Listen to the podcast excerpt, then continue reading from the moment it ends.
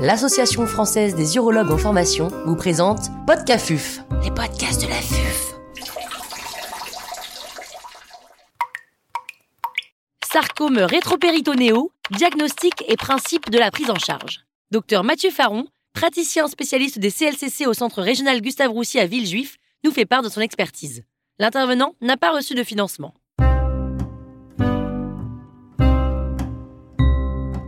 Quel bilan pouvons-nous faire devant une suspicion de sarcome du rétropéritoine? Alors si on vous adresse un patient pour une suspicion de sarcome du rétropéritoine, il faut se rappeler que la plupart des lésions du rétropéritoine ne sont pas des sarcomes, que c'est une, tumeur rare. La première chose dont vous avez besoin est une bonne imagerie. Pour le rétropéritoine, l'imagerie idéale est un scanner thoraco-abdominopelvien avec injection de produits de contraste. L'IRM n'apporte des éléments supplémentaires par rapport au scanner que pour les lésions qui sont localisées au pelvis ou à la paroi abdominale. Encore faut-il que cet examen soit correctement interprété, et un des principaux pièges qu'on voit chez les centres non spécialisés, c'est de ne pas reconnaître la graisse bien différenciée, qui a le même aspect que la graisse normale, comme une composante du sarcome, et de penser que c'est de la graisse normale ou qu'il y a plusieurs tumeurs. La deuxième chose à réaliser va être de réaliser une biopsie. Je sais qu'il existe la notion que la biopsie est peu contributive ou qu'elle risque de contaminer le trajet, ce qui n'est plus vrai avec les nouvelles méthodes de biopsie. Cette biopsie doit utiliser un système coaxial pour protéger le trajet de biopsie, d'être d'un calibre suffisamment important, 14 gauges ou 16 gauges, ce qui permet le diagnostic chez la très grande majorité des patients. Il s'agit d'une histologie difficile et donc il ne faut pas hésiter à demander à son pathologiste de faire effectuer une relecture spécialisée dans le cadre du réseau REPS pour porter formellement le diagnostic de sarcome. La biopsie systématique est maintenant reconnue comme un standard pour toutes les tumeurs des tissus mous au niveau international. Y a-t-il un intérêt à un traitement néoadjuvant? Alors quand on voit ces très grosses tumeurs, on pourrait se poser la question si un traitement néoadjuvant permettrait de diminuer leur taille et de faciliter la chirurgie. Malheureusement, à l'heure actuelle, aucun traitement néoadjuvant ne permet d'obtenir des réponses volumétriques satisfaisantes. La radiothérapie préopératoire, qui est un standard dans la chirurgie des membres, a été testée dans le rétropéritoine dans un essai européen qui s'appelait STRAS 01 et n'a pas permis de montrer un bénéfice. La chimiothérapie est actuellement testée dans un essai randomisé qui s'appelle STRAS 02 mais est réservé aux sarcomes de haut grade, comme les liposarcomes des différenciés de grade 3 ou les léiomyosarcomes, et donc actuellement n'est pas considéré comme un standard. Donc le standard à l'heure actuelle est la chirurgie d'emblée. C'est quoi la chirurgie compartimentale? Alors la chirurgie compartimentale est inspirée de la chirurgie qu'on fait pour les sarcomes des membres. Le but, c'est de recréer un compartiment anatomique qui n'existe pas vraiment dans le rétropéritoine, de façon à être certain de retirer la tumeur en totalité avec des marges de sécurité dans toutes les directions et sans la rompre.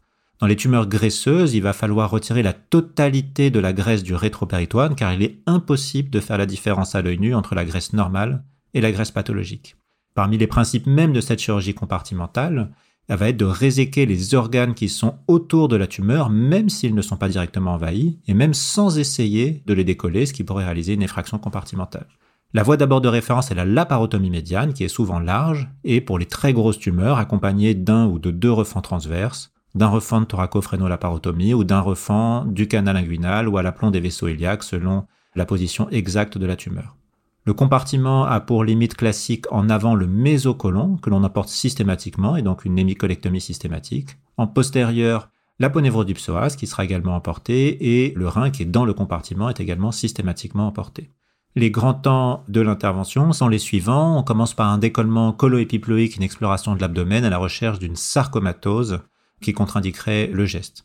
On va ensuite sectionner le tube digestif, donc le côlon transverse homolatéral au vaisseau colique moyen du côté de la tumeur, l'iléon ou le sigmoïde selon quel côté on est, puis sectionner le mésentère ou le mésocolon à l'aplomb des gros vaisseaux. Le mésocolon est abandonné au contact de la tumeur, constitue la partie antérieure du compartiment. On se porte ensuite à l'orifice inguinal profond, où l'on va sectionner les vaisseaux génitaux, puis immédiatement en arrière, identifier l'artère iliaque externe, que l'on va disséquer, ouvrir la ponévrose du psoas, repérer le nerf fémoral, qu'on va mettre sur l'ac et qui sera préservé au cours de l'intervention.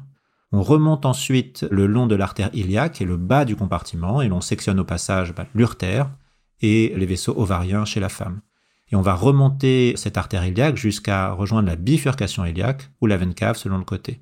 Il faut alors disséquer le long du gros vaisseau, l'aorte pour les tumeurs latéralisées à gauche et la veine cave pour les tumeurs latéralisées à droite, avec comme petite astuce de bien penser à désinsérer la ponévrose du psoas en arrière du bord du rachis, de façon à bien mobiliser la tumeur qui parfois prend beaucoup de place. Il faut faire attention lors de ce temps aux veines et artères lombaires qu'il faut absolument contrôler avant de couper, sinon ça peut saigner. On remonte sa dissection jusqu'aux vaisseaux rénaux que l'on va contrôler puis sectionner et poursuivre la dissection donc au contact du pilier du diaphragme mais le plus souvent la surrénale est emportée en monobloc. On se porte alors en latéral, où l'on va inciser le péritoine assez haut dans la gouttière pariétocolique, puis prendre contact avec le muscle transverse, qui est le bord latéral du compartiment. Et on va cheminer directement au contact du muscle transverse jusqu'à rejoindre les muscles de la paroi abdominale postérieure, donc le psoas et le muscle carré des lombes. On repasse ensuite à la partie inférieure de la tumeur, où l'on va passer en arrière de la ponévrose du psoas que l'on avait incisé tout à l'heure, respectant le nerf fémoral, mais en portant la totalité de la graisse rétropéritonale en monobloc avec la tumeur. On remonte le long du psoas puis le long du carré des lombes jusqu'au diaphragme, où l'on va inciser le péritoine, terminer la mobilisation de la pièce. On met généralement un drainage euh, dans le rétropéritoine qui est recouvert d'une épiploplastie, de façon à limiter euh, les épanchements lymphatiques. On rétablit quasiment tout le temps la continuité dans le même temps. Si l'on a dit qu'on réséquait systématiquement les organes de contact, il y a quelques cas particuliers en cas d'organes à fort risque de morbidité. On pense par exemple au pancréas, notamment du côté de la tête, ou au gros vaisseau. Dans ce cas, le standard international est de faire ce qu'on appelle une résection R1 planifiée, c'est-à-dire de ne retirer ces organes que s'ils sont directement envahis par la tumeur, alors que s'ils sont au contact, on accepte de faire une résection R1 sur quelques centimètres carrés pour ne pas s'exposer à un risque de complications post-opératoires trop important.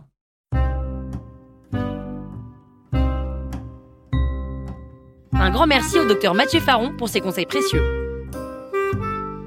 C'était Podcafuf, les podcasts de la